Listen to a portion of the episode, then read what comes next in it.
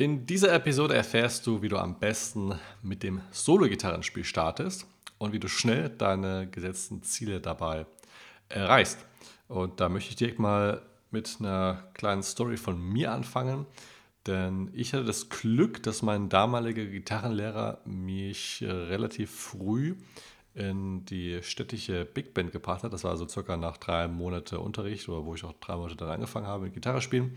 Habe dann dabei sehr, sehr viel Akkorde gelernt, die man ja als Rhythmusgitarrist braucht und wurde dadurch auch rhythmisch sehr, sehr schnell ziemlich, ziemlich gut. Das war echt gut. Und der nächste gute Punkt war, nachdem ich rhythmisch und dann von den Akkorden her dann schon ganz gut war und ja auch dann mit Schlagzeugern, Bassisten, Bläsern und so weiter gespielt habe, ähm, hat sich dann daraus eine kleine ja, Jazz-Rock-Impro-Band, haben wir es genannt, daraus ähm, herauskristallisiert. Und das war dann mit einem Bassisten, Drummer, ich als Gitarrist und noch ein Trompeter. Und habe dann dort auch schon, so nach, das war dann nach irgendwie ja, vier bis sechs Monaten, nachdem ich angefangen habe mit Gitarre spielen und Unterricht genommen habe, habe ich dann sozusagen auch schon angefangen, in einer Band zu improvisieren und hatte auch schon vorher dann äh, Pentatonik und so weiter gelernt.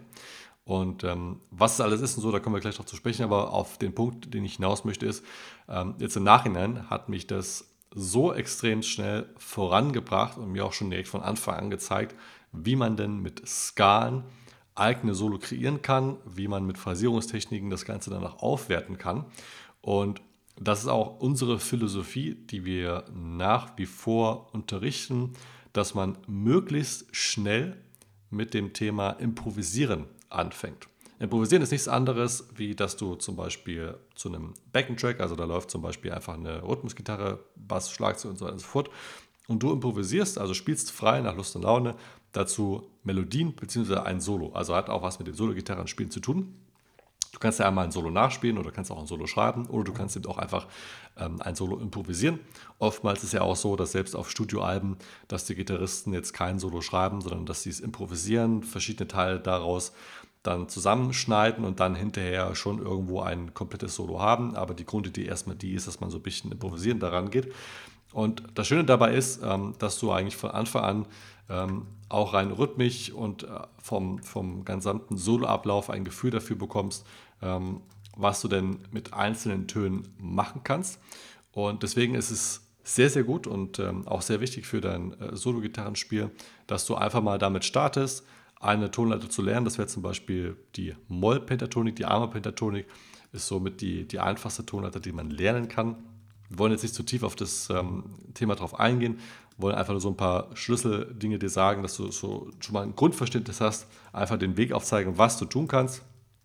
Ähm, das Wie erfährst du dann in Kursen von uns. Und ähm, denn diese Tonleiter hat den Vorteil, dass sie aus fünf Tönen besteht und dass sie sehr neutral klingt. Das heißt, ähm, wenn du jetzt über einen Backing-Track spielst, der zum Beispiel ein A-Moll ist, dann kannst du eigentlich jeden beliebigen Ton dieser Tonleiter spielen, kannst auch auf jeden beliebigen Ton liegen bleiben und es klingt zu 90 Prozent immer sehr, sehr gut, sodass du dir über das Tonmaterial erstmal wenig Gedanken machen musst. Mehr Gedanken musst du dir dann machen, wie du das Tonmaterial einsetzt, also wie du es rhythmisch spielst, ähm, wie du auch die einzelnen Töne vielleicht klingen lässt, also das Thema Phrasing und so weiter und so fort.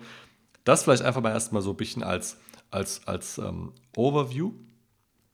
Und ähm, ja, da wollen wir jetzt einfach noch ein bisschen tiefer drauf eingehen, wie denn so der Weg, ich sag mal, grob skizziert Step by Step sein kann. Also Step 1 wäre schon mal, dass du eine Tonleiter lernst, die Ammopentatonik.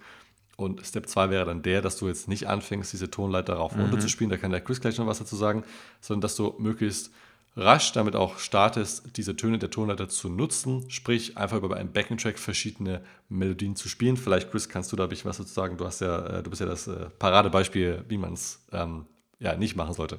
Ja, ganz genau. Ähm, ja, bei mir war es nämlich sehr ähm, interessant. Mir hat damals äh, dieser Lehrer, der erste E-Gitarrenlehrer, gesagt: Okay, schau, das ist ein Griffmuster. Das ist das A-Moll-Pentatonic-Griffmuster, Pattern 1 zum Beispiel.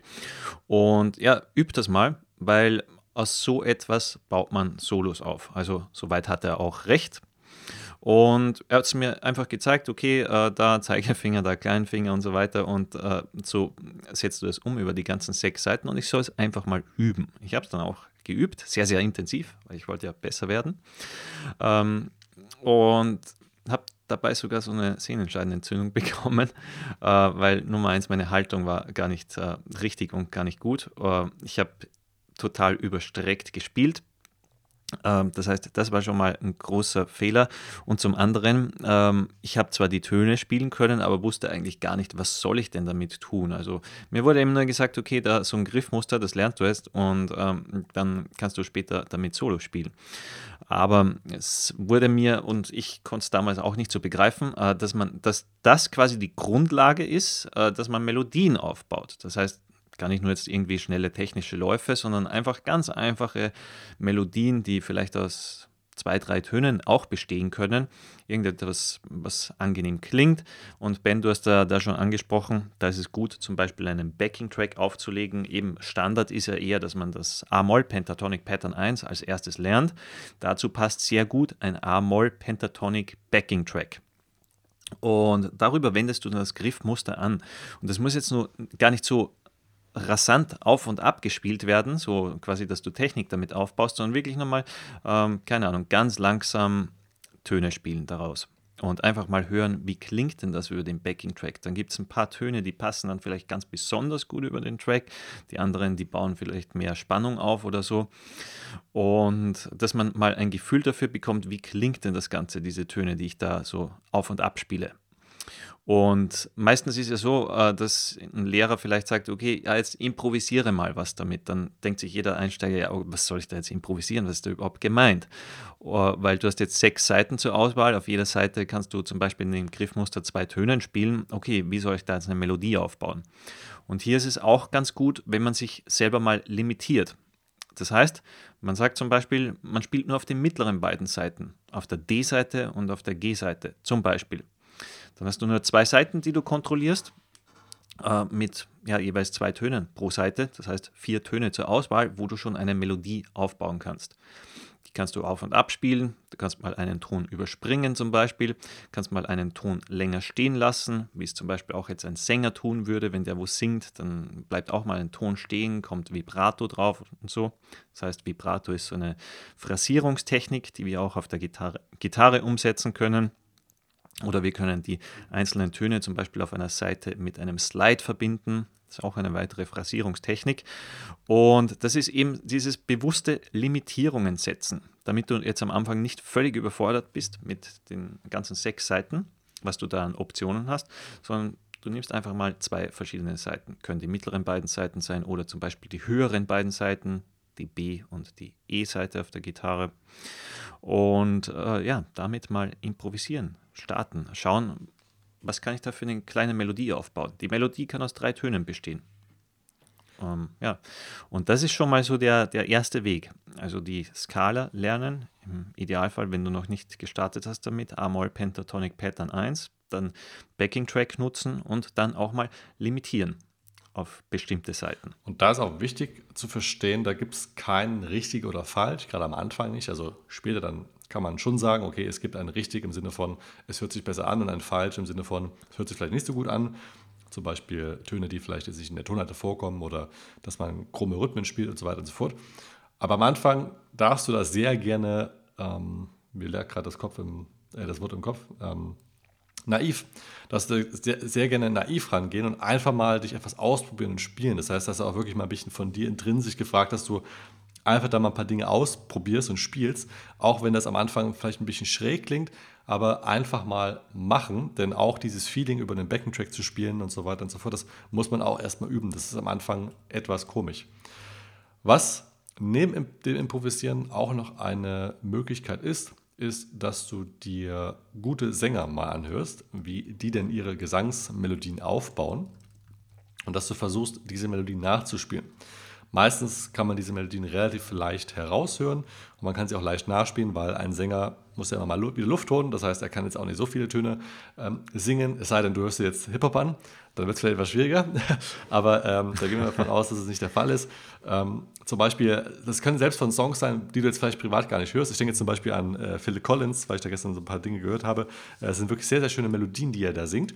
Und einfach mal drauf hören, äh, beziehungsweise auf dem Griffbild auch gucken, okay, was welche Töne verwendet er, in, in, in welcher Konstellation Ähm, das geht dann hinterher auch schon ein bisschen weiter, dass man sich dann die Intervalle anguckt und so weiter und so fort. Das brauchst du jetzt aber am Start erstmal noch gar nicht wissen.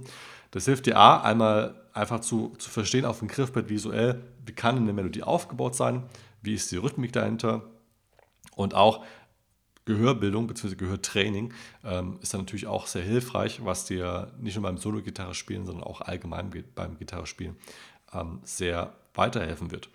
Und das Ganze jetzt einfach mal so diese zwei Tipps, ja, was jetzt Armor-Pentatonik angeht, mit ähm, Licks lernen, anwenden, Phrasing lernen, als auch Melodien nachspielen von guten Sängern. Das wären mal so die, die ersten Steps und das einfach regelmäßig auch in deinen Übungsplan zu integrieren. Du kannst beispielsweise jeden zweiten Tag oder jede zweite Übungssession, dass du entweder, je nachdem wie viel Zeit du zum Üben hast, dass du einen kompletten eine komplette Übungssession einfach nur dem Thema Improvisieren widmest oder die Hälfte davon, da reichen auch schon 10 Minuten, dass du zum Beispiel dir einen Backing-Track oder zwei Backing-Tracks hernimmst und du sagst zum Beispiel mal, okay, heute konzentriere ich mich mal zum Beispiel auf Armor Pentatonic Pattern 1 und nehme vielleicht nur die G- und D-Seite oder ich konzentriere mhm. mich darauf, verschiedene Rhythmen zu spielen, dass du dir vielleicht vorher vier verschiedene Rhythmen aufzeichnest und diese dann nachspielst oder heute fokussiere ich mich darauf, den Slide oder das Vibrato anzuwenden, dass du da diesen Fokus drauf setzt. Das ist eben dann wichtig beim Üben, dass du eine gewisse Art Fokus hast, denn sonst, wie Chris schon gesagt hat, kann das Ganze ja etwas, ähm, ja, man kann sich ein bisschen daran verlieren, weil es eben doch so viele Möglichkeiten gibt. Und ähm, mit diesen Tipps kannst du auf jeden Fall schon mal starten, dein Solo-Gitarrenspiel ähm, ja, zu beginnen und ähm, da auch schon mal so die ersten Erfolgserlebnisse ähm, zu haben. Und ähm, ja, wenn du dazu auch noch weitere Tipps brauchst, dann kannst du auch gerne in unsere Kurse reingucken.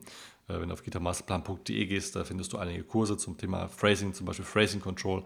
Und ähm, da erfährst du dann auch noch weitere Dinge, wie du dann die einzelnen Techniken lernst und wie du sie auch in dein Gitarrenspiel integrieren kannst. Ja, viel Spaß wünschen wir dir beim Anwenden. Schön, dass du wieder mit dabei gewesen bist und äh, bis zum nächsten Mal. Rock on. Bis dahin.